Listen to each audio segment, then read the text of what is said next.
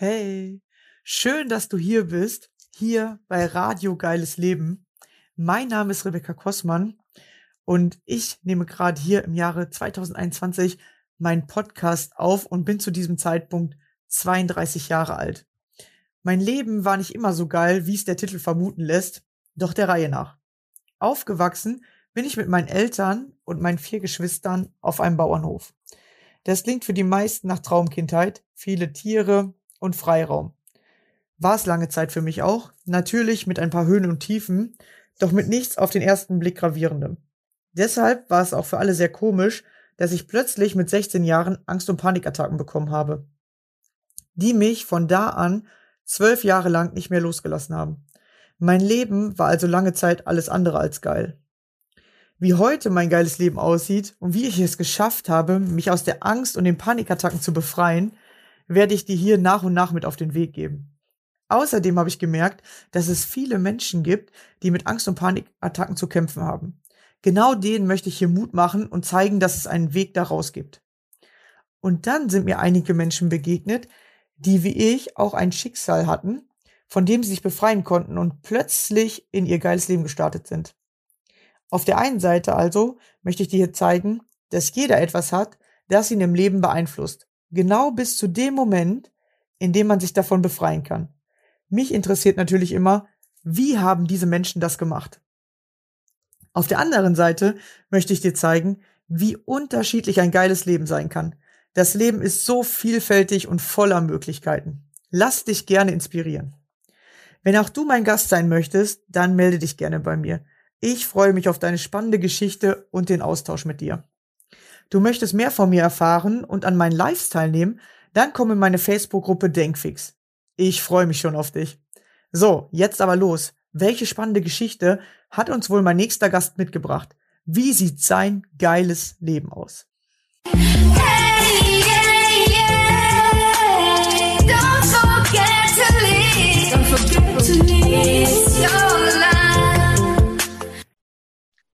Hallo und schön, dass ihr wieder dabei seid. Heute habe ich die liebe Manu zu Gast. Hallo. Hallo Rebecca, schön, dass ich dabei sein darf. Danke für die Einladung. Ja, sehr schön, dass du hier bist. Wir sind schon ganz gespannt, welche interessante Geschichte du uns heute mitgebracht hast, wie dein geiles Leben aussieht. Ja, stell dich gerne vor, wer bist du, wo kommst du her und was machst du Schönes? Hi, ihr alle zusammen, alle Zuhörer, schön, dass ihr da seid. Also in erster Linie bin ich Mensch. Mein Name ist Manuela Müller und ja, ich habe schon eine sehr bewegte Lebensreise hinter mir. Ich sage immer, ich habe mein Leben mal gezeichnet, habe ich tatsächlich gemacht und es sah aus wie eine oder sieht aus wie eine EKG-Kurve. Also hoch, runter, hoch, runter. Ne? Bin 48 Jahre alt und lebe in Thüringen und bin aber zu der Erkenntnis gekommen, dass diese EKG-Kurve positiv ist. Ich habe das nämlich erst komplett falsch betrachtet und dann habe ich das mal aus medizinischer Sicht betrachtet und habe mir gedacht, okay, du hast wenigstens gelebt. Ne? Und die Erkenntnis daraus ist, dass ich aus jedem Tal, was da ist, auf diese EKG-Kurve gestärkt hervorgegangen bin. Ja, was erzähle ich euch aus 48 Jahren, die Essenz? Äh, Ich bin in den alten Bundesländern, in den neuen Bundesländern tatsächlich groß geworden, also in der ehemaligen DDR und war 17, als die Mauer aufging und hatte dort ein schönes Leben, ein gutes Netzwerk an Freunden, bin gerne zur Schule gegangen und viele Hobbys gehabt und ja, dann kam so ein entscheidender Punkt in mein Leben und zwar 1989, das wisst ihr alle, da ist die Mauer aufgegangen und für mich stand erstmal irgendwo ein Stück weit die Welt still. Weil klar war das toll, ich konnte mir endlich die weißen Turnschuhe mit den hellgrünen Streifen kaufen. Das weiß ich noch, die habe ich jedes Wochenende geputzt, damit die wieder weiß werden. Und die konnte ich mir kaufen. Aber so mehr oder weniger kann man ja nicht alles mit Geld kaufen, was einem dann so fehlt. Und was mir da so gefehlt hat, das habe ich aufgearbeitet in den letzten Jahren. Und das ist in erster Linie wirklich tatsächlich mein Freundeskreis gewesen. Weil was ist passiert? Ähm, als ich dann 17 war, habe ich eine Ausbildung angefangen oder besser gesagt, das ist ein, ein Studium gewesen als Lehrer und Erzieherin und habe das gemacht und musste dadurch meinen Heimatort verlassen. Und mit mir haben auch viele Klassenkameraden und sehr gute Freunde diesen Heimatort verlassen, weil, wie gesagt, auf unserem Dorf fand nicht mehr wirklich viel statt. Alle sind dann haben den Westen erkunden wollen oder sind dann halt, wie gesagt, in die nächstgelegene große Stadt gegangen, um dort halt ihre Ausbildung zu absolvieren. Und wir waren dann meistens nur noch am Wochenende zu Hause. Ja, und ähm, irgendwie habe ich mich dann seitdem total alleine gefühlt. Ne? Und das ist für mich ein Punkt gewesen in meinem Leben, den ich so noch nicht kannte. Hinzu kam, dass meine Eltern sich äh, mit dieser neuen Situation anfreunden mussten ähm, und auch ihr Berufsbild verändert haben. Früher waren wir immer alle zusammen. Zu mir gehört halt auch noch ein Bruder, der ist acht Jahre jünger als ich. Und wir waren immer alle zusammen. Gell? Bei uns stand Familie wirklich immer ganz oben auf der Agenda. Und diese Familie ist Stück für Stück mit diesem Mauerfall und mit dieser Entwicklung des neuen Landes, was da auf uns zukam, ja, so ein bisschen auseinandergegangen. Ja, meine Eltern haben sich dann beruflich selbstständig gemacht und sich in ihrem neuen, in ihrer neuen Aufgabe erstmal zurechtfinden müssen. Ich war in dem Lehrlingswohnheim. Mein kleiner Bruder musste sich an eine neue Schule gewöhnen. Also für alle eine komplett neue Situation, die auch alle mehr oder weniger sehr überfordert hat. Und das Leben, ne, das merkt sich ja alles, sage ich immer. Und auch unser Körper merkt sich ja alles. Und bei mir ähm, ist es dann Folgendes passiert, also so mit, meinem, mit dem Beginn meines 18. Lebensjahres ähm, ist für mich als Mädchen, ähm, war ich ja damals noch, was passiert, wo ich sage, da habe ich sehr, sehr lange drunter gelitten. Mir sind nämlich meine Haare ausgefallen. Und das ist ja gerade so eine noch pubertäre Phase, gell, wo man sich gerade selbst findet mit 18, wo man sich dann auch vielleicht schon mal verliebt in jemanden und dann passiert sowas, wo ich sage, das ist schon ein sehr traumatisches Erlebnis gewesen für mich. Die Mediziner konnten mir nicht helfen, können es auch heute nach wie vor nicht. Nur heute ist es so, es ist 30 Jahre her und ich habe damit leben gelernt. Aber damals mit 18 Jahren, wo, ne, wo ja doch Haare auch ganz, ganz viel machen mit einem und ähm, Schutz geben und man kann die Haare toll frisieren und man fühlt sich gut. Es ist einfach wie so ein schöner Mantel, den man anzieht. Gell? Man kann auch sehr viel Selbstwert damit bekommen, wenn man schöne Haare hat. Das war bei mir dann von jetzt auf gleich alles nicht mehr. Und auch der Trost der neuen Freunde, die ich dann ähm, in der Ausbildung für mich gewonnen habe, hat nicht geholfen, hat nicht gereicht, sodass ich sagen darf, mein Selbstwert hat ziemlich gelitten. Ähm, ich habe mich sehr alleine gefühlt. Ich habe mich nicht mehr schön gefühlt. Ne? Und habe das wirklich viele, viele Jahre, wenn nicht sogar Jahrzehnte mit mir getragen. Und möchte mich bezeichnen, wenn ich mal so zurückgucke, was ich für ein Mensch war früher als Mensch, sehr unsicher, leise, ja, nicht auffallen, aber auch schon so dieses mit Leistung glänzen wollen ne? und Erfolg haben und viel lernen. Ich habe immer mich viel angestrengt, um die Dinge halt auch zu kompensieren, die ich ähm, ja, ne, weil ich immer dachte, ich muss das dann halt irgendwie übertrumpfen, weil ich mich ja eben nicht so schön finde, muss ich mir dann halt irgendwie die Bestätigung erarbeiten, weil ich bin ja nicht schön. Ne? Und ähm, es ist eine Lernphase. Ich bin mit der Lernphase in Frieden. Ähm, ich sehe das heute sogar so, dass ich sage, ich bin sehr, sehr dankbar über diese Erfahrungen, die da in mein Leben gehopst sind, weil sie mich ganz, ganz viel haben lernen lassen. Sie haben mir ganz, ganz viele neue Begegnungen in mein Leben gebracht, Veränderungen. Ja, also das war erstmal so der, der Rückblick zu früher. Genau.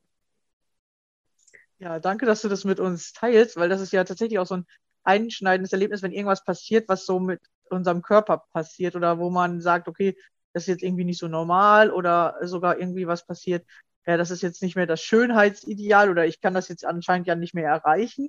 Ähm, genau, und dann merkt man richtig, wie, wie man sozusagen ins kalte Wasser geschmissen wird, weil es gibt dafür keine Lösung im Außen, sondern man darf wirklich lernen, mit sich selber wieder ins Reine zu kommen oder sich so wieder anzunehmen. Und das ist oft das Schwierige, weil wir wollen das Alte zurück, kennen ja vielleicht die meisten so, ich will das Alte zurück oder ich will wieder so, wie es früher war. So, ne? Man mhm. muss jetzt was Neues entwickeln. Und wie, was sagst du, was hast du dadurch gelernt oder äh, was, was würdest du sagen, wie lange hat dieser Prozess so für dich gedauert? Lange, sehr, sehr lange.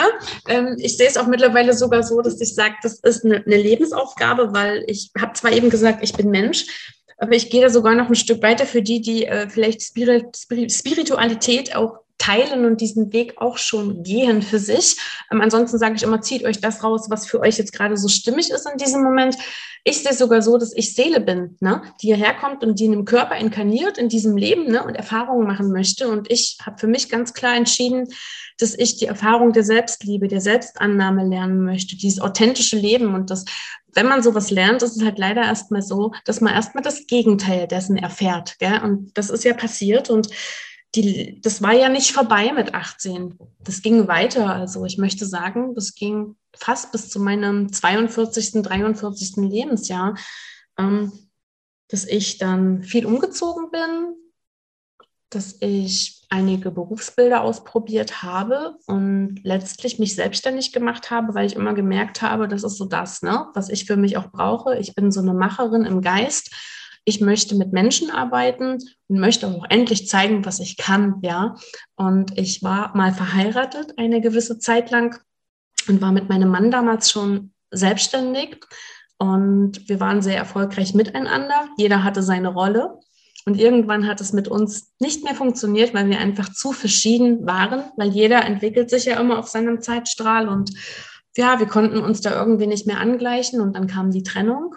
Und dann habe ich 2004 meine kleine Tochter geschnappt, die damals zweieinhalb war, und bin mit ihr nach Thüringen gegangen, weil ich das erste Mal in meinem Leben gemerkt habe, jetzt stehst du an einer, einer Gabelung und du hast jetzt die Entscheidung. Du kannst entweder alleine jetzt wieder zurückgehen in den alten Beruf als Erzieherin oder du machst halt das weiter, womit du mit deinem Mann erfolgreich warst. Also ich weiß gar nicht, ob ich das jetzt hier so sagen darf, Rebecca. Also ich war mit ihm wir waren Tankstellenunternehmer und wir waren halt bei Shell, bei einer Mineralölgesellschaft.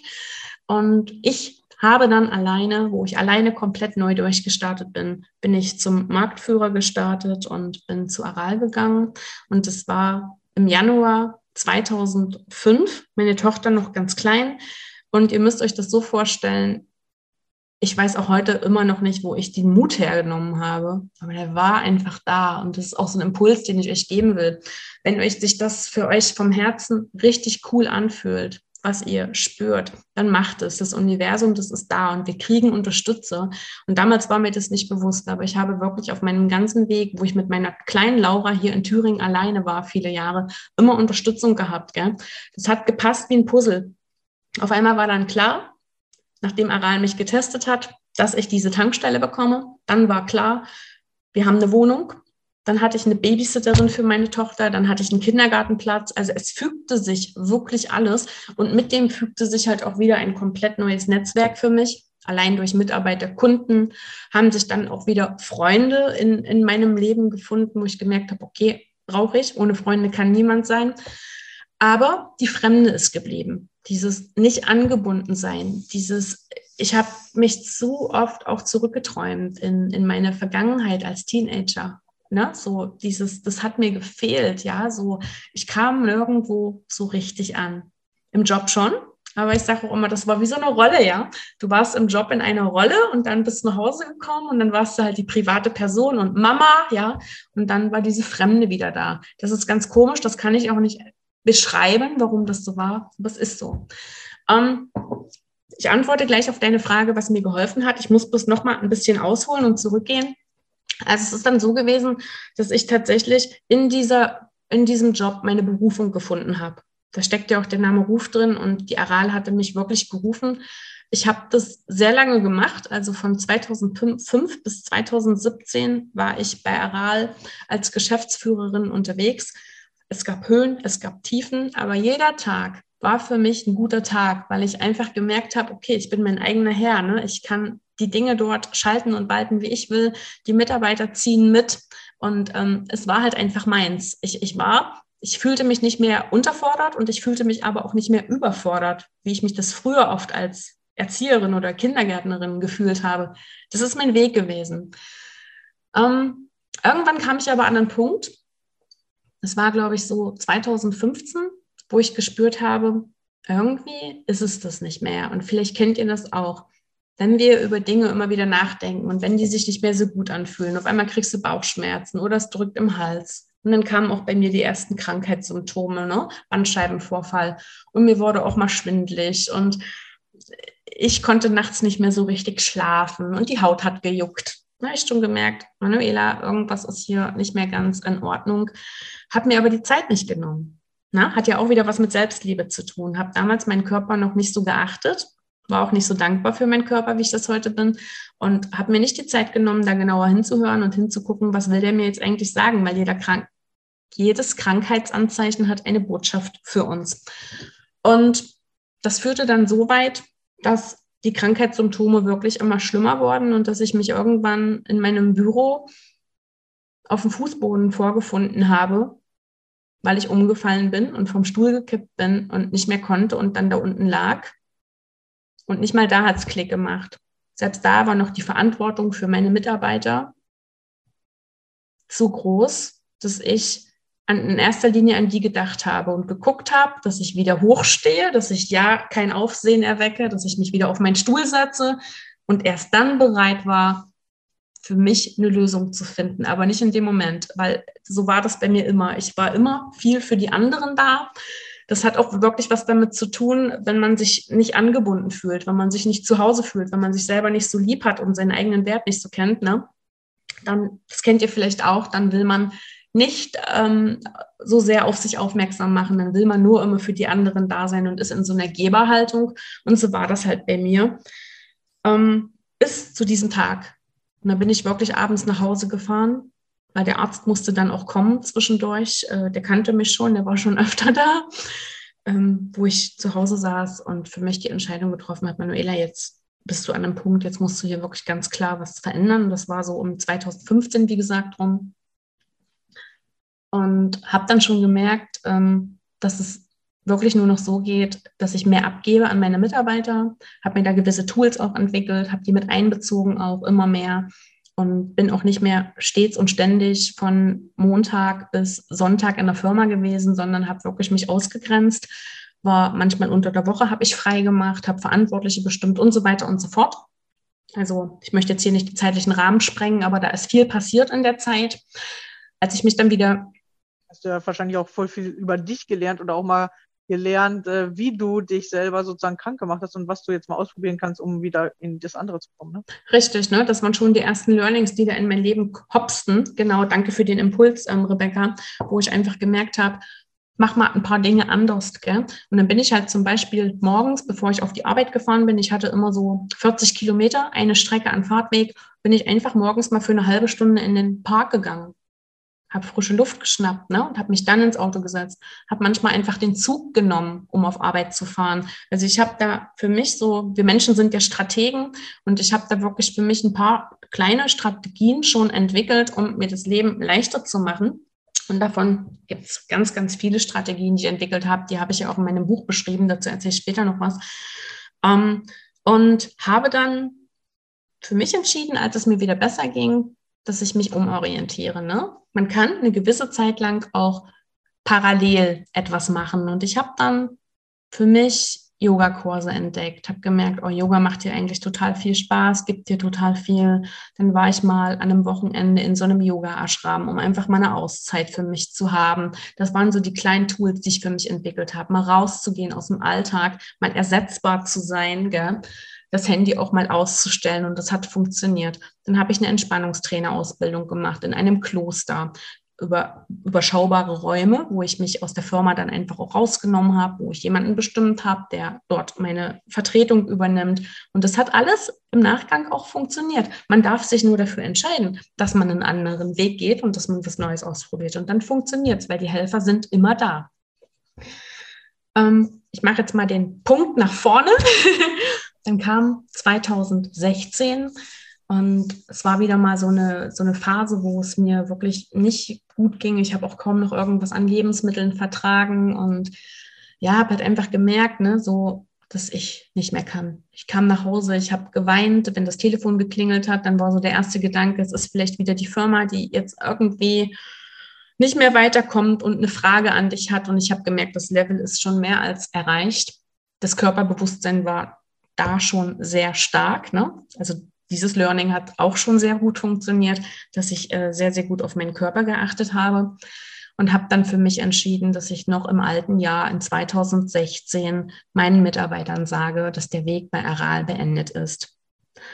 Und dann kam so die nächste Hürde. Wie sagst du es denen und so weiter und so fort, weil meine Mitarbeiter waren meine Familie, weil ich sagte ja schon, fremdes Bundesland, ne? Heimat weg, Heimatverlust und die Mitarbeiter waren, wir waren dann noch sechs Mitarbeiter, mein starkes Team, waren mir sehr ans Herz gewachsen und habe ich überlegt, wie machst du das? Dann habe ich sie zusammengerufen und dann weiß ich noch, wie heute dieses Meeting war da. Und normalerweise hat immer irgendjemand was Lustiges rausgehauen, bevor wir so zum Thema gekommen sind. Und es gab auch Kaffee und Kuchen. Und diesmal gab es auch Kaffee. Kuchen gab es nicht, war nicht angemessen. Niemand hat was gesagt. Und wow, ich kriege jetzt noch eine Gänsehaut, wenn ich das erzähle, weil das ist ewig eingebrannt in mir. Niemand hat Kaffee getrunken, niemand hat was gesagt, alle guckten mich an. Und eine Mitarbeiterin fing direkt an zu weinen. Also die haben das gespürt, die haben das intuitiv gespürt und dann habe ich es auch gesagt und es war auch leider kurzer Moment fast vor Weihnachten. Es war kein gutes Weihnachtsgeschenk, aber ich musste es ihnen sagen, dass ich gehen werde, habe aber im nächsten Step auch gesagt, dass ich noch ein halbes Jahr bleiben werde und dafür sorgen werde, dass diese Firma und Mitarbeiter in gute Hände übergeben wird. Und das war für mich, auch wenn es sehr, sehr traurig war, ja, das alles so zu sagen, war das für mich wie eine Befreiung in dem Moment. Weil wenn Dinge nicht mehr zu uns passen und wir die ewig mit uns rumschleppen, wird der Rucksack immer schwerer. Und das war, ich habe mich so befreit gefühlt und ich habe dieses halbe Jahr mit meinen Mitarbeitern so genossen. Es war mit der, die schönste Zeit in den ganzen Berufsjahren. Das war genial. Was Wenn man dann wahrscheinlich auch weiß, es ist bald zu Ende und dann nehmen das alle ganz anders wahr, ne? Ich, ja, das kann man gar nicht mit Worten beschreiben, aber das war so eine coole Zeit, weißt du? Ich habe immer, das ist wie so, so ein Abschied zu zelebrieren. Ich meine, wir haben uns nicht verloren. Wir kennen uns auch heute noch, wir gehen auch wandern miteinander. Da bin ich auch mega glücklich, dass sie mir treu geblieben sind, einige aus dem Team. Aber das wusste ich ja vorher nicht. Und ähm, wir haben so einen Abschied wirklich zelebriert. Wir haben uns immer hingesetzt, nochmal einen Kaffee getrunken und viel mehr Zeit genommen füreinander, weil ich einfach auch gemerkt habe, Business ist cool und Geld verdienen ist auch cool, aber die Wertigkeit, die liegt doch ganz woanders, die liegt im Menschen, in dem, was du dem Menschen geben kannst und was die Menschen dir geben können. Ja. Ja, und dann nehmen wir uns oft ja eigentlich viel zu wenig Zeit für, weil wir alle so in diesem Stress sind. Machen, machen, machen. Aber wofür macht man es eigentlich so? Ne? Man muss sich viel mehr fragen, wofür will ich eigentlich, dass die ganze Arbeit erledigt ist oder wofür arbeite ich eigentlich? Und dann dieses Zusammen die Arbeit erledigen macht eigentlich viel mehr Spaß oder dass man auch dieses Zusammenleben dann hat. So, ne? Es geht mhm. gar nicht immer allein um die Arbeit, sondern wofür mache ich die Arbeit? Was ist das dahinter? So, ne? Was, was kommt als Ergebnis raus? Und mache ich wirklich das Ergebnis, was ich haben will? Oder äh, es kann ja zum Beispiel sein, ja, okay, das ist halt, wir müssen hier die Filiale am Laufen halten. Aber wie gehe ich damit mit meinen äh, Mitarbeitern um, dass diese Filiale am Laufen bleibt? So, ne? Es gibt immer dieses Druck machen, so, ja, jetzt mach, mach, mach. Oder, hey, lass mal zusammen machen. Wie können wir einfach hier einen geilen, eine Arbeitsatmosphäre schaffen? Und ich glaube, wenn man so ein Gefühl hat von, ah ja, das wird jetzt bald enden oder so, dann, dann hat man auf einmal so anderes, äh, dann ist das nicht mehr dieses Müssen, sondern dieses, ah ja, okay, komm, lass uns einfach noch eine coole Zeit machen. Und eigentlich könnte man es ja die ganze Zeit so machen, ne? Eigentlich, in Anführungsstrichen, das Wort gibt es ja nicht wirklich, ne, könnte man das die ganze Zeit so machen, wobei ich auch schon sagen darf, es stand ja ein Konzern dahinter, gell? Also das ist ja nicht so eine richtige Selbstständigkeit gewesen. Es steht ja schon ein Konzern dahinter, der dann kommt, der dann abfragt, ne? Der schneller, höher, weiter, ne? So diese, diese Zielplanung mit dir macht. Und ähm, es ist ja auch alles für was gut gewesen, weil wir waren mega erfolgreich und da davon haben natürlich auch die, die Mitarbeiter profitiert, weil für die war ich ja auch in erster Linie Verantwortung, verantwortlich, nicht nur für mich und meine Tochter. Das war so ein Warum ne, in meinem Leben. Ich bin immer jemand, der immer ein Warum braucht. Und das ist auch, glaube ich, das, was du eben auch mit, mit sagen wolltest. Ne? Dieses Wofür, dieses Warum im Leben. Und die Existenzgrundlage ähm, für meine Tochter und für mich war ein sehr starkes Warum. Ein zweites Warum war, ja, ich zeige es einfach auch meinem Ex-Mann. Ich komme auch alleine hier durch, ja. das war auch ein, ein ego-gesteuertes Warum. Und das dritte natürlich halt auch, in Verantwortung zu sein für die Mitarbeiter, ähm, dass der Gehaltscheck gut aussieht, dass ich den mehr als Mindestlohn bezahlen kann und so weiter. Und das ist immer auch gelungen, toi, toi, toi. Aber irgendwann wurde dieses Warum immer kleiner immer kleiner, immer kleiner und da wuchs ein anderes Warum in mir. Das möchte ich euch auch noch erzählen. Und das ist der Retter gewesen. Das war so dieser Schlüsselmoment, weil danach hattest du ja auch gefragt, was ist vielleicht auch so passiert, gell? warum so eine Kehrtwende und was habe ich gelernt. Und ich habe seit mehr als zehn Jahren während meiner Arbeit bei Aral schon so einen Lebenstraum in mir gehabt. Das war, den Jakobsweg zu laufen. Und ich weiß nicht, ob ihr das kennt.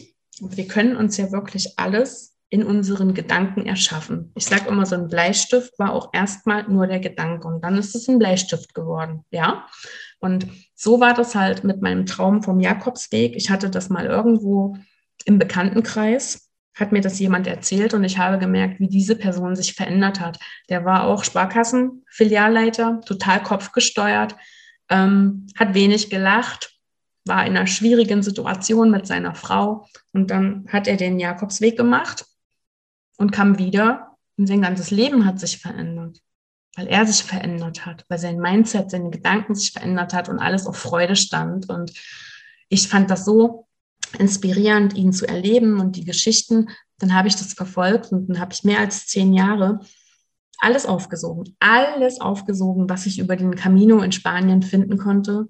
Hörbücher, Vorträge, Filme, Bücher, alles. Und ich habe immer Glück gespürt. Und manchmal habe ich das auch schon gemacht, bevor ich auf die Arbeit gefahren bin oder im Auto ein Hörbuch gehört und mein Empfang war auf Freude. Das war total schön und dann wurde der Tag auch schön, ja, weil ich mich auch darauf eingepegelt habe. Und ich wusste, dass ich diesen Weg irgendwann laufen werde.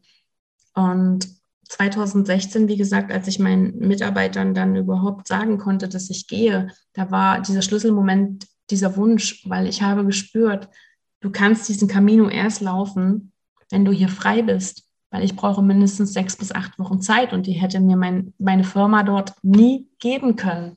Ich konnte längstenfalls ein bis zwei Wochen Urlaub machen.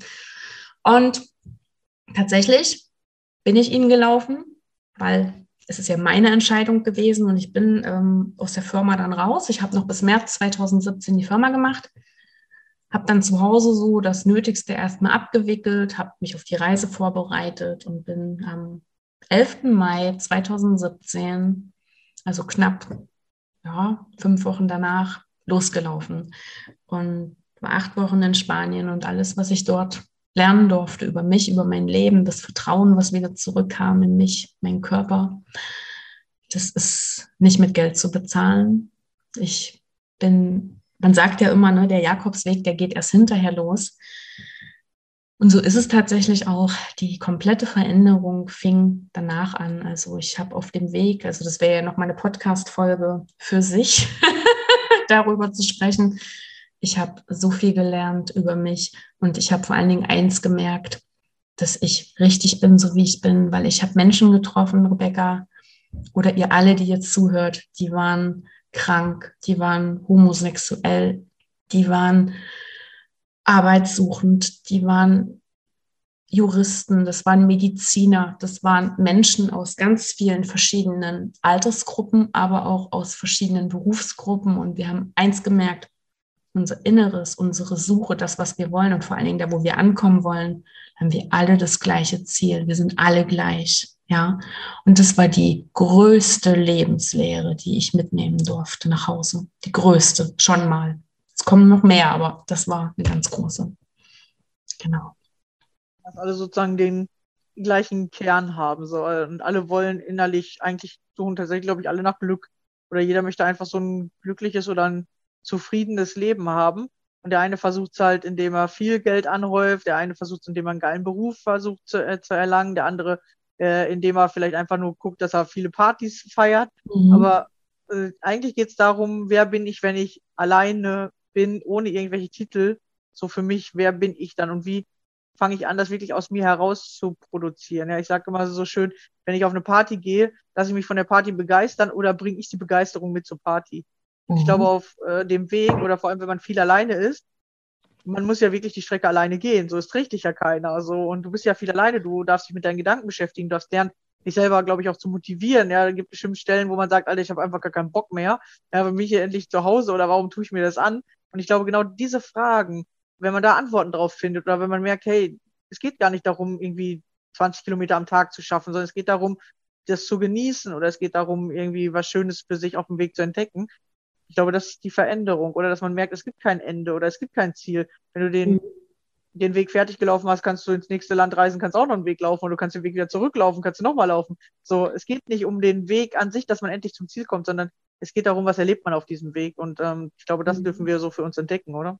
Ja, tatsächlich ist es so, ne? Das ähm, habe ich auch in meinem Buch geschrieben. Da gibt es ein Kapitel über den Camino, dass der auch für die Menschen, die, weil ich habe immer viele Anfragen, auch auf Lesungen, die Leute wollen wissen, ja, und ich habe doch nicht so viel Zeit, warum soll ich das machen und dies und das und ich würde so gerne, aber ich bin schon zu alt oder der Weg ist zu weit. Ich sage, du kannst zu Hause starten. Das habe ich auch gemacht. Ne? Ich habe dann 2016, das weiß ich noch, am Reformationswochenende bin ich den Jakobsweg in Deutschland ein Stück weit gelaufen, weil es muss aber auch nicht der Jakobsweg sein. Das ist halt ein besonderer Weg, weil man nennt ihn auch den Camino, den Sternenweg, weil irgendwie sagt man durch die Milchstraße, die da drüber scheint und in den, in den ähm, Wegen sind ja so Gitternetze drin, gell? Aber das ist nicht nur auf dem Camino so, das ist auch zu Hause, wenn du auf die Straße gehst und wenn du vielleicht selber viel läufst oder dich draußen in der Natur bewegst, dann merkst du, wenn du längstenfalls eine Viertelstunde, 20 Minuten schon unterwegs bist, dann verändert sich was in dir, weil durch das Laufen gibst du erlangst du Freiheit. Du kannst ganz viel loslassen mit dem Laufen. Und durch diese Bewegung findet auch so eine Erdung statt, ne, mit Mutter Erde. Das hat ganz was Magisches. Und dazu musst du aber nicht nach Spanien. Das kannst du zu Hause machen, vor der Tür, im Wald, ne, wo ich sage, das hilft aber auf alle Fälle. Und um jetzt nochmal auf, auf die Erkenntnis, die du darin auch siehst, äh, Rebecca, nochmal anzusprechen. Ja, tatsächlich ist es so. Ähm, wer bin ich, wenn ich alle diese Masken und Mäntel und was ich mir alles im Laufe der, der letzten Jahre so angelegt hatte, die auch ihre Berechtigung hatten, weil die haben auch Schutz gehabt für mich. Ich habe da eine ganz besondere Maske abgelegt vor zwei Jahren, dazu sage ich gleich noch was. Die haben ihre Schutzfunktion gehabt. Ne? Und deswegen darf ich damit in Frieden kommen. Ich habe den Mut gefunden unterwegs, indem ich viele andere Menschen gesehen habe, mit denen ich gesprochen habe und die Zeit zum Reflektieren hatte, dass ich so richtig bin, wie ich bin. Und vor allen Dingen habe ich den Glauben zu Gott gefunden. Und ich habe gemerkt, es ist immer jemand da, der mich liebt in meiner Essenz. Und das ist Gott. Ja, ich weiß nicht, ob du an Gott glaubst. Ich möchte hier auch nicht missionieren. Aber es ist für mich ganz, ganz starkes, äh, starkes Triebmittel, ne, wo ich sage, diesen Glauben durfte ich dort erlernen. Ne? Also, was bleibt von mir, wenn ich mal von dieser Erde gehe? Ne? Das sind nicht meine Zertifikate, Scheine und Ausbildungen. Das ist das, was in meinem Herzen ist und das durfte ich dort für mich finden. Genau. Also du kannst auf jeden Fall empfehlen an alle, äh, die, die das eh schon vorhaben. Also ich habe tatsächlich auch schon mal drüber nachgedacht oder auch schon mehrere Leute gehört, die gesagt haben, ja, ich habe das ja vor.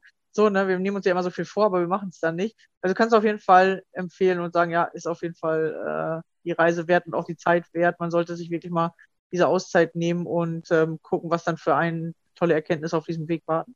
Es ist eine absolute lebensverändernde Reise. Also wer darüber auch mehr lesen möchte, ich habe ja auch ähm, zwei Bücher geschrieben und in meinem zweiten Buch Alles ist in mir, meine Reise zu Selbstliebe und innerem Frieden, gibt es ein Kapitel über den Jakobsweg, also so wie ich ihn dort empfunden habe. Es wird nochmal später ein separates Buch dazu geben, aber in diesem Kapitel, das ist immer so berührend, wenn ich das den Menschen auf Lesungen vorlese. Also viele fangen wirklich an zu weinen und das ist auch so das Lieblingskapitel, was viele dann immer auch hören wollen, weil ich merke, es beschäftigt so viele Menschen ähm, und wo ich sage, macht's, macht's, wenn das euer wirklich euer tiefster Wunsch ist, macht's und ähm, ihr findet unterwegs die Hilfe. Weil ich habe mich ja bewusst entschieden, alleine zu laufen, ne?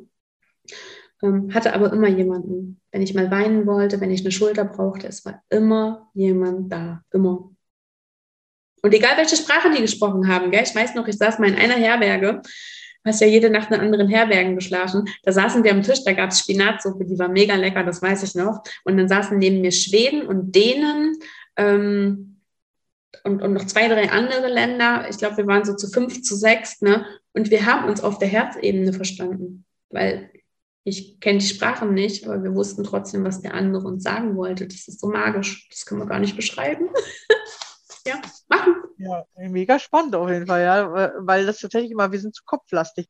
Wir denken immer, wir müssen alles erklären, wir denken, wir müssen über alles reden, aber ich glaube wirklich, dass es da auch noch so was anderes gibt. Man muss sich wieder mehr fühlen und viele haben ja genau das Problem, ich komme nicht ins Fühlen, aber du fängst an zu fühlen, wenn du weniger redest, ja, und wenn man sich nicht Ich- versteht, hat man eh nichts zu reden und dann kommt man auf einmal, merkt man vielleicht auf einmal so, hör, jetzt kann ich die ja fühlen oder was ist denn das jetzt auf einmal? Also das Fühlen, lernst du da, weil du lässt dich ein, du lässt dich ja schon auf so viel Neues ein. Und ähm, zum Thema Fühlen fällt mir noch eine kurze Anekdote ein. Ich kam in eine Herberge, ähm, ich glaube, die war sogar katholisch, und da saßen vorne drei Ordensschwestern, ja, sie war katholisch. Und ich kam da rein und dann sagte die Dame in der Mitte zu mir, ich bin Monika und wir haben schon auf dich gewartet.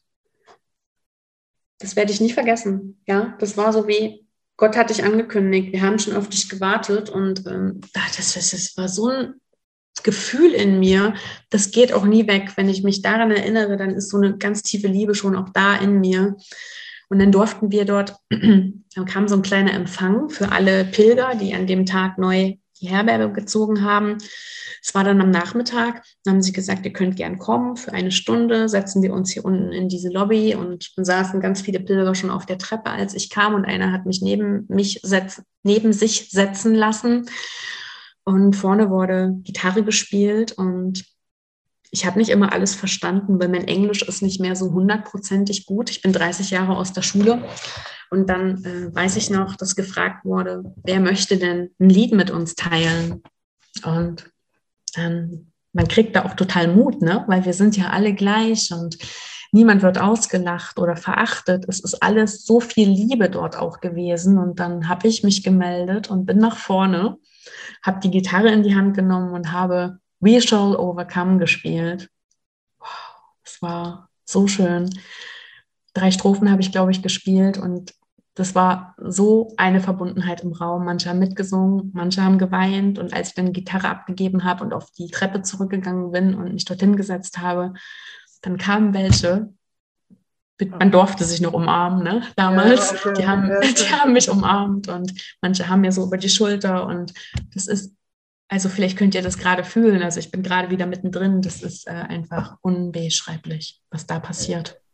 Ja, fühlt sich krass an, sage ich mal so. Also ich merke das auf jeden Fall, weil man fühlt das irgendwie, dass man genau nach diesem sucht, nach diesem Zusammensein. Oder ich glaube, alle Menschen suchen genau das, dass sie sich so verbunden fühlen und dass sie endlich dazugehören. So, ich glaube, das ist das, wo wir in unserer Essenz so nachsuchen. Wir suchen, finden uns alle so heimatlos Mhm. Und eigentlich haben wir schon alles, aber wir sehen das gar nicht, weil wir so damit beschäftigt sind, so ja, heimatlos zu sein oder uns eben äh, mit dem, ich bin nicht verbunden, so krass beschäftigen, anstatt mal zu gucken, wo bin ich verbunden oder woher kann ich diese, oder wie kann ich diese Verbundenheit teilen oder selber herstellen, so, ne? Und dadurch, dass du dich halt getraut hast, also ich kenne das auch, äh, ich kenne das von so einem Seminar, wo ich war, ähm, wo man auf die Bühne durfte und da habe ich mich auch getraut und den ganzen Tag danach haben mich Leute angesprochen oder einfach gesagt, boah, ich finde dich so toll, darf ich dich einmal umarmen? Ey, das war für mich so krass, weil vorher habe ich immer das Gefühl gehabt, Menschen mögen mich nicht, ich bin Außenseiter, eh, keiner äh, will mich eigentlich haben. Und wildfremde Menschen sind auf mich zugekommen und haben gesagt, darf ich dich umarmen? Und ich war so, also was? Und mein Bruder war auch, der war richtig so, äh, der hat mich dann immer so angeguckt, ja mach doch, wenn die das schon wollen und so. Mhm. Und da, da habe ich so dieses Zugehörigkeitsgefühl auch zum ersten Mal gefühlt. Ich glaube, das ist halt das Krasse so, ne? Dass du halt wirklich merkst, dass du mit allen verbunden bist, mit fremden Menschen, mit Menschen, die dich eigentlich gar nicht verstehen. Du musst nicht die Sprache sprechen. Aber umarmen, das, das versteht jeder, überall auf der Welt, so, ne? Voll schön, was du auch gerade sagst. Das stimmt. Ja, und da ist auch tatsächlich der Titel entstanden. Das passt nochmal jetzt so, um das mal abzuschließen, dieses, dieses äh, kleine Kapitel. Da ist der Buchtitel auch entstanden, weil ich habe dort Tagebuch geschrieben jeden Tag. Also man hat ja als Pilger jetzt auch kein Lotterleben, ja. Das war schon ein strukturierter Tag, den ich mir selber auch gegeben habe. Und dazu gehörte neben dem täglichen Wäschewaschen, weil ich hatte ja nicht mehr viel, musste ja alles tragen, hatte ich halt auch auf meiner Agenda Schreibtagebuch. Und das habe ich halt gemacht. Und aus diesem Tagebuch wird dann tatsächlich auch ein manifestes Buch werden. Und das hat den Titel bekommen, in der Fremde Heimat finden, weil genau so habe ich mich gefühlt. Ich habe in der Fremde meine Heimat gefunden, weil das, was du auch gerade sagst, diese Verbundenheit so spürbar war. Und das ist für mich heute Ankerplatz. Und das hilft mir heute, ne? zu Hause zu sein und mich mit diesem Gefühl zu verbinden. Und dann fühle ich mich angebunden mit mir selber, weil letztlich ist ja alles in uns drinne. Ja, ich habe das auch, dieses Gefühl von Verbundenheit, habe ich auch so bekommen, dass ich tatsächlich zu Hause einfach auf meinem Bett gelegen habe und mir vorgestellt habe, wie ich mit allem verbunden bin. Und irgendwann auf einmal kam das und das ist, ist wirklich dieses Urvertrauen und dieses Vertrauen, so fühlt sich das an. Dass man wirklich Mhm. merkt, ich bin mit einem verbunden und wenn ich ein Problem habe, dann werden mir die richtigen Informationen oder die richtigen Menschen zugespielt. Man muss die ja nur annehmen, weil man ist ja oft damit beschäftigt, ja, mir hilft ja keiner oder mich will ja keiner oder ich bin nicht verbunden oder ähm, äh, ich bin irgendwie so arm. Man sieht sich dann so in dieser Opferrolle, dass man diese Menschen dann gar nicht annehmen kann. Mhm. So, und man schickt die dann wieder weg und sagt so, hey, was willst denn du jetzt? Oder was du da inter interessiert mich gar nicht. Man schaut mal zuzuhören und dann zu merken, ach guck mal, der hat ja die Informationen, die ich brauchte, oder der hat, der hat äh, diesen neuen Denkanstoß, so, ne? Mhm. Genau, also das war für mich, ich habe das wirklich, ich weiß noch ganz genau, dass ich da, in welcher Wohnung ich war, dass ich mich aufs Bett gelegt habe und mir gesagt habe, so, okay, ich will jetzt mal anfangen, das zu fühlen. Und man muss sich da wirklich so Zeit ein bisschen am Anfang für nehmen. Vielleicht auf, auf der Reise kommt das durch, durch das Laufen oder vielleicht ähm, dadurch, dass man eben gerade nichts sagen kann und dann einfach denkt, okay, was könnte jetzt passieren? Man lässt einfach mal das Alte los und plötzlich passiert was Neues. Und das ist Mhm. manchmal mega überraschend, was dann kommt, so, ne? Manchmal hilft auch tatsächlich dann wirklich eine, eine Distanz zu machen, ja. Und weil ich sage mal, vielleicht ist es echt so für Menschen, die total im Kopf sind, nicht ganz einfach, einfach jetzt zu sagen, ich gehe jetzt mal in den Wald und nach einer halben Stunde muss das gut sein. Das kann schon auch länger dauern und es darf auch länger dauern. Das war ja auch bei mir ein Prozess. Nur dadurch, dass mein mein Körper Ankerpunkte hat jetzt. Ne? Also ich war ja acht Wochen in Spanien und bin auch nach Hause gekommen und laufe seitdem fast täglich, möchte ich meinen, weil ich mir dieses Laufen, also mit Laufen meine ich einfach ein flottes Gehen, nicht Joggen, beibehalten habe. Und dadurch erde ich mich immer wieder, bin ich immer wieder so an diesem Punkt. Also das ist halt auch schon für mich auch eine Disziplin. Ähm, ich könnte mir aber gar nicht mehr vorstellen, das jetzt irgendwie nicht mehr zu machen. Also das ist für mich Lebensinhalt geworden und deswegen tut mir die Zeit auch nicht leid, weil ich nehme auch vieles mit auf den Weg. Für mich ist so dieses auf dem Weg sein draußen wie ein selber Coaching mit mir alleine. Wenn Fragen sind, wenn mein Kopf zerstreut ist, merke ich, dass das unterwegs besser wird, weil ich wie in einen Dialog mit mir selber trete. Ich spreche auch manchmal mit mir selbst. Ne? Und dann kann ich viele Dinge dort lassen und dann komme ich heim. Das ist wie auch, wenn ich mal ein Bild geben darf, du gehst auf einen hohen Berg. Mache ich auch manchmal. Ich wohne ja in Thüringen und da haben wir halt auch so ein paar Berge. Und dann gehe ich halt auf einen hohen Berg und dann schaue ich runter, wie so aus der Metaperspektive, wie so ein Adler, ja. Und dann sind die Dinge auf einmal ganz klein und dann münze ich das so auf mein Mindset, auf mein Inneres, denke ich, deine Probleme, die du dir manchmal vielleicht so einredest oder die vielen Gedanken, die sind im Verhältnis zu vielen anderen großen Dingen wirklich klein und dann nimmt das eine ganz andere Wichtung an. Also da kann man wirklich sehr, sehr viel machen. Ähm, wie gesagt, ähm, viele dieser Impulse gebe ich auch in meinem Buch weiter. Genau. Ja, was zum Beispiel auch eine Frage ist, die ich mir oft stelle, weil alle wollen ja gerade auch so mit Persönlichkeitsentwicklung und ich will das jetzt lernen und aber ich habe dann irgendwann an den Punkt gekommen, dass ich gemerkt habe, okay, ich habe da viel gelernt, aber was mache ich jetzt daraus? Und ich glaube, das Machen, das ist halt so, ähm, das ist so ein Zusammenspiel. Man kann das nicht richtig erklären, aber du musst einmal im Außen was machen und im Inneren und oder das Innere macht dann das Äußere. Und durch diesen Weg lernst du wieder mehr in dich reinzukommen und dann merkst du auf einmal, wie sich das im Außen öffnet. Oder wenn du innerlich vertraust, kriegst du im Außen die richtigen Sachen. Und ich glaube, das darf man irgendwie erstmal lernen und die meisten versuchen das aus dem Buch zu lernen. Das geht nicht. Bei dem Buch kriegst du das Wissen vielleicht, wie du anfangen kannst, das zu lernen. Aber machen, machst du es wirklich, indem du zum Beispiel mit deinen Kindern was zusammen machst oder indem du auf der Arbeit guckst, wie könnte ich mich verbessern, wie könnte ich mich zu meinen Kollegen verbessern, wie könnte ich eine Fähigkeit erwerben oder wie gehe ich mit anderen Leuten um, dass, dass du das erkennst und dadurch fängst du an, dich wirklich zu entwickeln. Sich nur zu erzählen, ich bin selbstbewusst, funktioniert halt nicht. Oder ich habe in einem Buch gelesen, wie Selbstbewusstsein geht, das funktioniert halt nicht, sondern jetzt darfst du nach draußen gehen und herausfinden, wie funktioniert Selbstbewusstsein halt wirklich. Und da ist halt, so wie du das halt zum Beispiel machst, dass du sagst, okay, ich gehe dann spazieren, rede mit mir und löse dadurch die Themen. Und ich mache das tatsächlich auch so. Also ich bin gerne mit mir alleine, weil ich dann sozusagen das für mich selber herausgefunden habe, wie ich diese Themen löse. Wenn die aber gelöst sind, dann kriegst du so einen Schub und dann willst du wieder was Neues im Außen machen tatsächlich. Oder plötzlich weißt du, was du machen musst, damit du den Schritt weiterkommst. Und dieses Zusammenspiel, das haben, glaube ich, ganz viele noch nicht so richtig verstanden. Sie denken, okay, wenn ich einen Coach habe, der Coach Mhm. macht das jetzt für mich. Aber so funktioniert ich- das gar nicht. Habe ich aber tatsächlich auch lange gebraucht, weil ich habe ja auch ähm, über drei Jahre lang einen eigenen Coach gehabt Ich hätte sonntags ausschlafen können, aber habe ich nicht gemacht. Bin immer schon früh aufsteher. Ich habe einen Coach gehabt, der hat Geld gekostet. Und zudem bin ich drei Jahre lang jeden Sonntag gegangen und habe was gemacht mit mir. Ähm, und das war auch ein sehr pragmatisches Coaching, weil ich auch jedes Mal ins Tun gekommen bin hinterher und auch so war, weil ähm, sonst hätte ich das Geld ja auch verbrennen können. Und ähm, das, was du sagst, kann ich nachvollziehen. Das machen wirklich viele. Auch ich habe das lange gemacht. Ich habe ein Buch nach dem anderen konsumiert, habe angestrichen, habe Post-its reingeklebt, kam aber äh, ein Stück weiter kam aber nicht dahin, wo ich hin wollte. Und äh, deswegen, ich würde jetzt mal ein paar Sachen zu dem Buch sagen, was ich geschrieben habe. Also ich habe mir praktisch ein Buch gewünscht, damals immer, was mir alles aufzeigt, was mir das vorher aufzeigt, was mir das Problem aufzeigt, was mir aber auch ganz pragmatisch aufzeigt, wie kann ich ins Tun kommen und was kann ich machen, um das zu lösen, um eben der zu werden, der ich sein möchte. Und wie finde ich überhaupt heraus, wer ich sein möchte? Und ich habe ja in diesem Buch, Alles ist in mir, habe ich drei Jahre gearbeitet. Ich muss immer schmunzeln, wenn ich höre, ich habe in einem Jahr vier oder fünf Bücher veröffentlicht.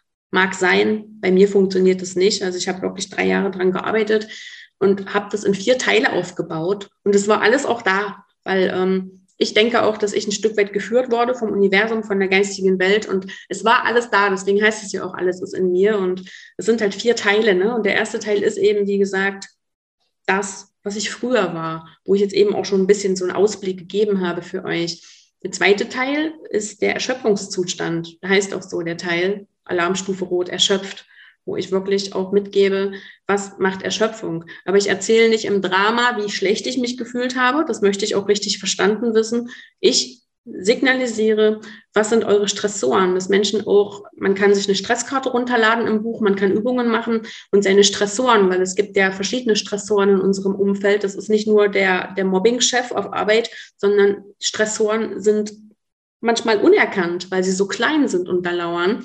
Und dann kann man diese Übung machen. Man lernt ähm, etwas über, über Stress an sich im Alltag. Und man lernt auch ganz klar, man sieht, was ist Burnout. Ne? Also das beschreibe ich alles, auch mit Grafiken und Tabellen, wo man wirklich auch gucken kann, bin ich da irgendwie schon mit dabei? Finde ich mich da irgendwo auch wieder? Weil das war mir wichtig. Das ist wirklich auch so, ne? das hat dann, dieser Teil hat den Sachbuchcharakter, ne? wo ich sage, da gebe ich halt auch diesen Content weiter.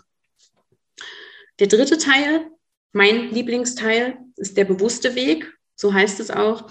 Und der ist in elf Unterkapitel aufgeteilt, der bewusste Weg. Und da kommt wirklich Kapitel für Kapitel raus, was ich gemacht habe, was ich auch heute noch mache, an den Tools, die ich für mich erarbeitet habe, aber auch die Wege, die ganz einfach sind. Ne? Zum Beispiel der Wald, die Natur, Yoga, Meditation, der tiefe Atem. Und zu jedem Kapitel gibt es Übungen, dann beschreibe ich halt auch, wie ich es mache. Ne? Also das ist, ich sage immer, ein großes Buffet und jeder kann sich von diesem Buffet runternehmen, was er wirklich möchte. Aber auch Mindset, die Kraft der Gedanken, die kosmischen Gesetze, das Universum, ne? meine Vision, was ist mein Warum im Leben? Kennst du den Sinn des Lebens? Wie erstelle ich ein Vision Board? Ja, also sowas ist da alles drin.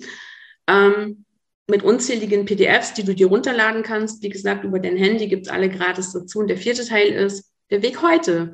Mein Weg in die Sichtbarkeit mit der großen Überraschung, die ich bis zum Schluss aufgehoben habe, ich noch nicht gesagt habe. Also ich hatte ja vorhin erwähnt, am Anfang des Podcasts, dass mir mit circa 18 Jahren meine Haare ausgefallen sind. Und nach einem guten Jahr Rumgedoktore habe ich dann für mich entschieden, dass da was drauf muss, weil ich das einfach nicht ertragen konnte damals, dass viele nur fragend geguckt haben, was da so mit mir los ist und ähm, sich eigentlich nicht getraut haben zu fragen oder mich aus mich wieder Aussätzige teilweise behandelt haben oder ich habe mich so gefühlt, sage ich es mal so. Gell? Und eigentlich war der Initiator da, damals mein, mein Freund, also mein späterer Ehemann, der dann gesagt hat, lass uns doch einfach mal gucken, ob es dann da nicht irgendwie sowas wie einen Haarersatz gibt. Gell? Und ähm, ja, da bin ich auch sehr dankbar, dass er den Impuls gegeben hat, ähm, weil er kannte beides. Er kannte mich mit vollem Haar und dann hat er diese Story halt mit, mit gesehen, wie sich das halt alles entwickelt hat mit dem Haarausfall, auch wie ich drunter gelitten habe. Und dann hatte ich tatsächlich tollen Haarersatz, der sich im Laufe der Jahre total gut entwickelt hat. Früher war das Kunsthaar, dann war das Echthaar, richtig teure Perücken, die richtig toll aussahen. Ähm, und die habe ich getragen. Die habe ich sogar leidenschaftlich gerne getragen. Und mache jetzt auch noch mal so einen Zeitsprung nach vorn. Habe aber irgendwie immer gespürt, primär in den letzten Jahren, wo ich mich sehr mit mir selber beschäftigt habe, mit der Liebe zu mir selbst, dass da was ist, was nicht so wirklich zu mir gehört. Und dass da was ist, was mich irgendwie immer in eine andere Identität schlüpfen lässt. Und es war eben diese Perücke, dieser Haarersatz. Weil wenn ich die abgesetzt habe zu Hause, dann war das so, als ob ich eine Rolle abgesetzt habe, eine Rolle abgelegt habe. Dann war ich irgendwie so, wie ich wirklich bin, ja. Und wenn ich die aber aufgesetzt habe, dann war ich so diese strenge, taffe Unternehmerin mit Herz, aber halt anders. Und es gab einen magischen Impuls. Ähm, ich weiß nicht, ob ihr wisst, was Portaltage sind, erkläre ich auch in meinem Buch.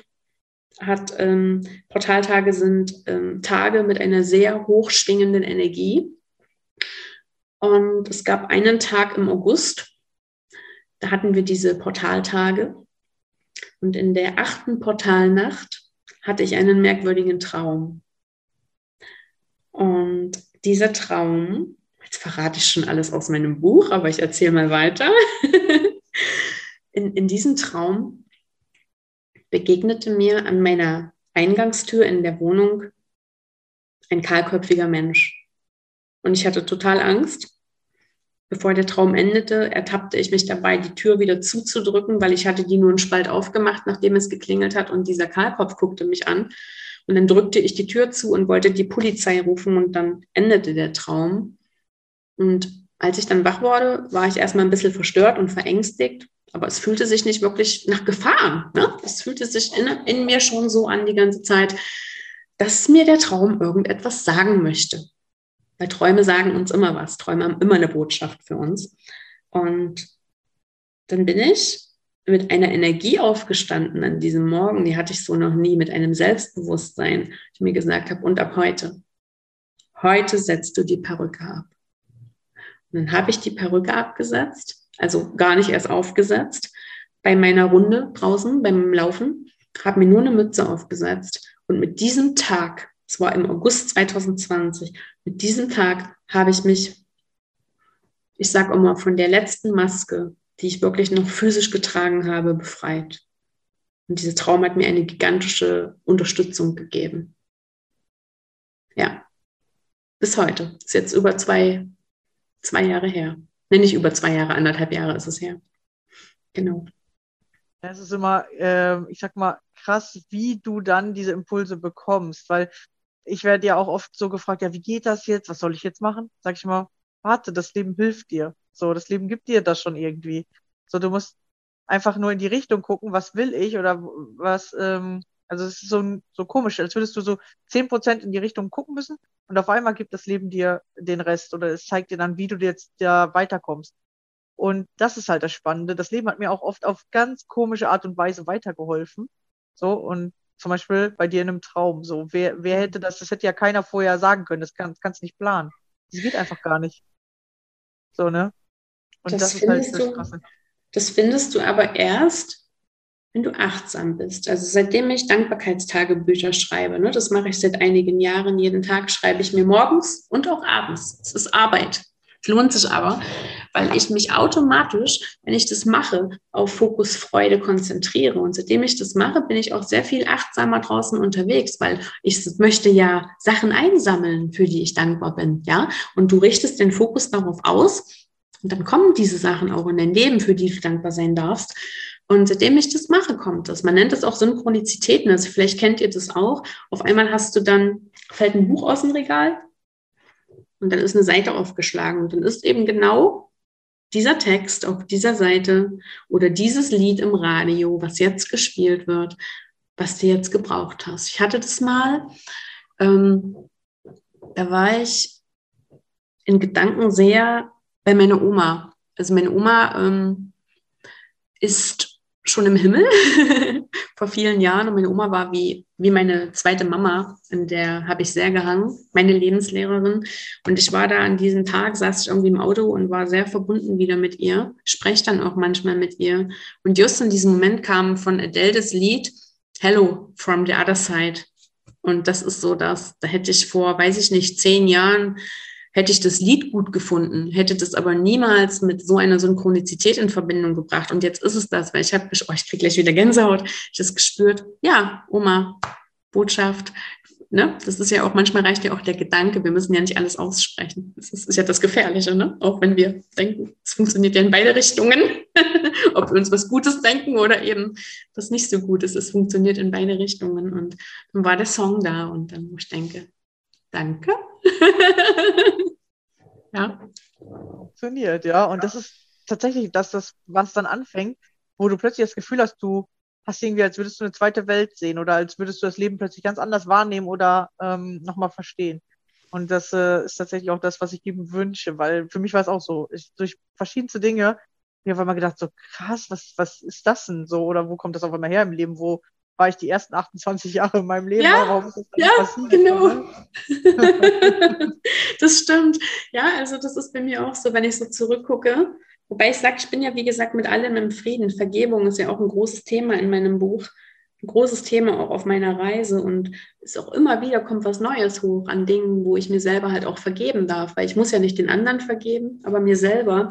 Und ich habe dem, ich habe allem vergeben, was so war, weil ich, ich denke, ne, ich, ich gebe immer so ein Bild.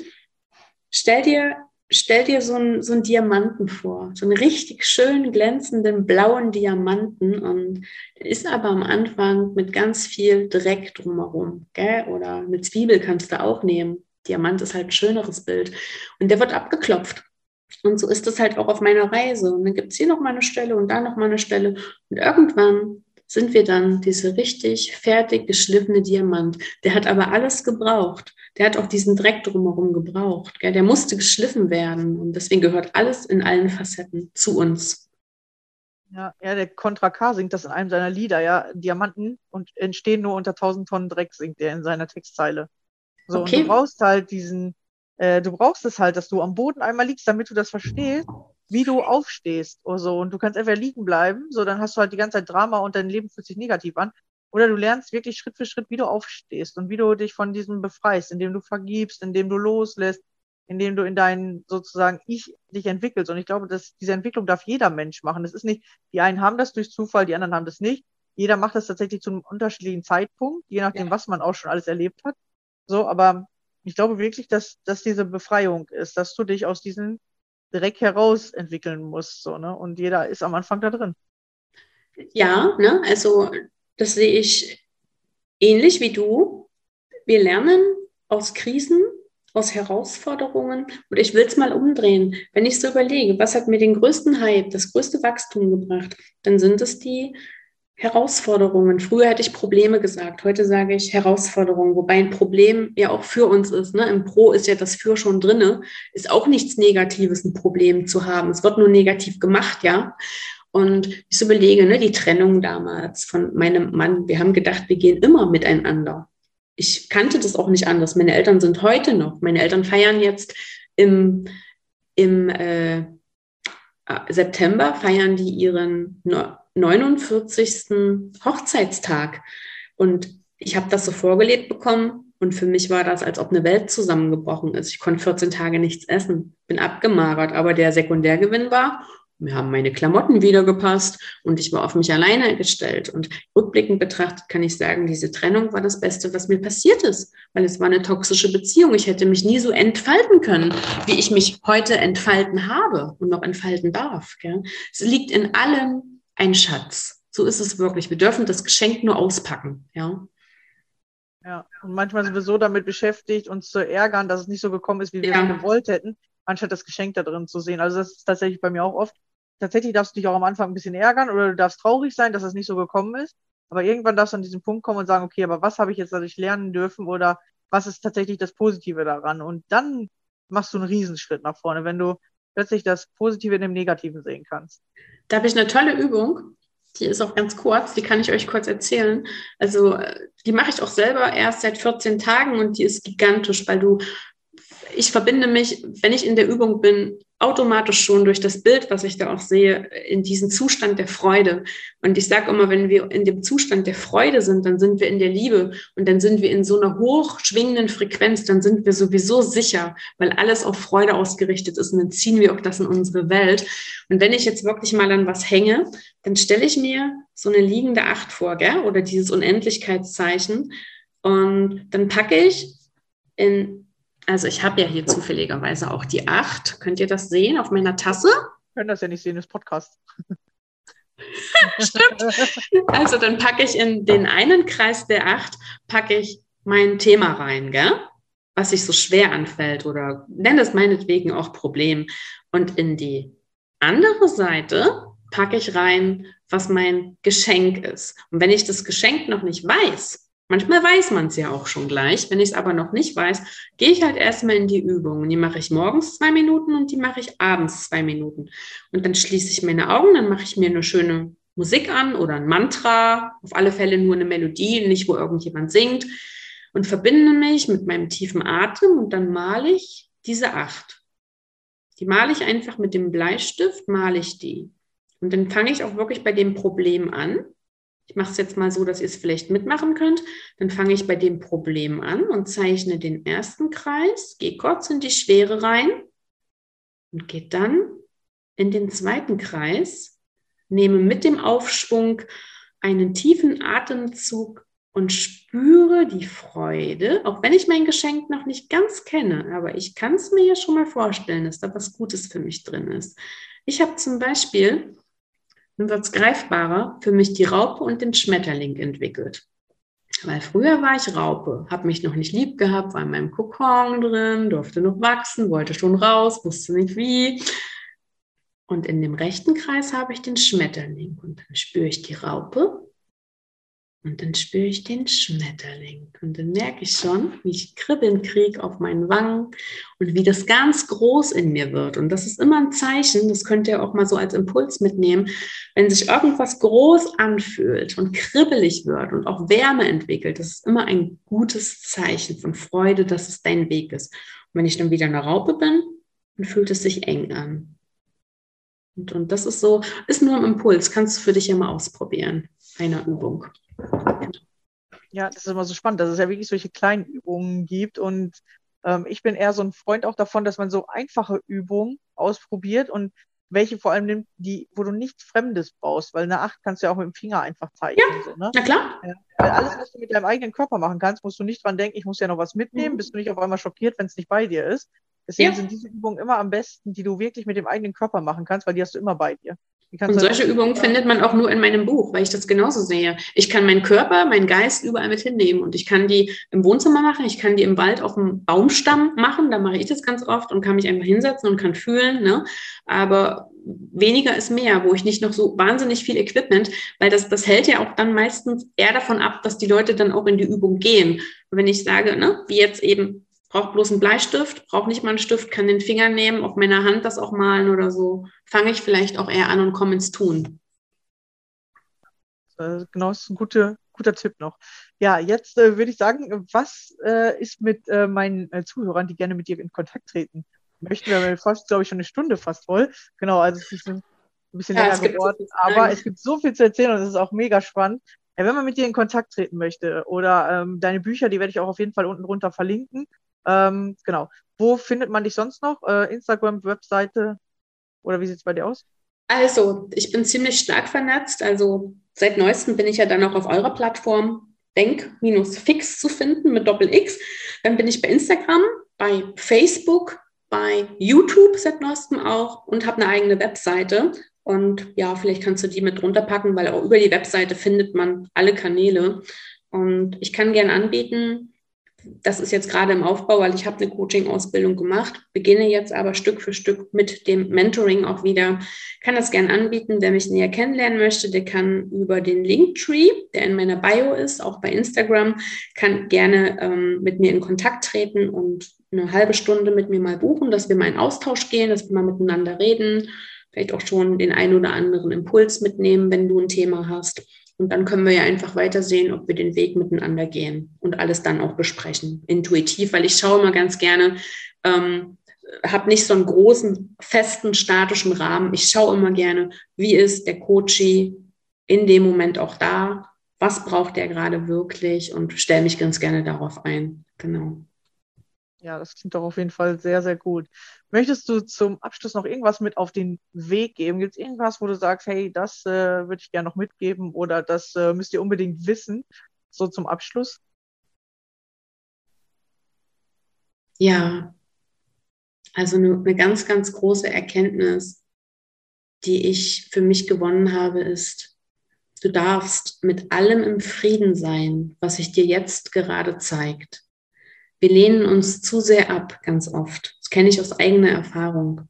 Aber alles, was da ist, was sich dir zeigt, darf da sein. Jedes Gefühl, auch die Angst, auch die Wut, auch die Trauer. Das sind alles Anteile von dir, die alle zu dir gehören. Die machen dich als Mensch, als Seele vollständig. Die darfst du erfahren.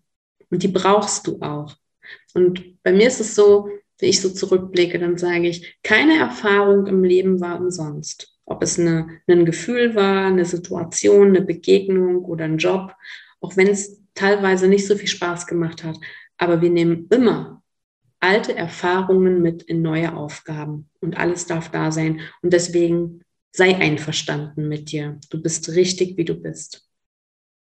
Ja, vielen, vielen Dank. Schön, dass du hier warst und dass du uns so viel aus deinem Leben mitgegeben hast. Also sehr bereichernd auf jeden Fall. Und äh, in deinen Büchern schreibst du ja viel und man kann viele Aufgaben auch schon oder so kleine Tools kennenlernen, wie man wirklich in dieses Fühlen kommt und dass man wirklich einfach anfangen darf. Ich, ich glaube, es ist eine gute Metapher. Beginn einfach mit dem ersten Schritt so.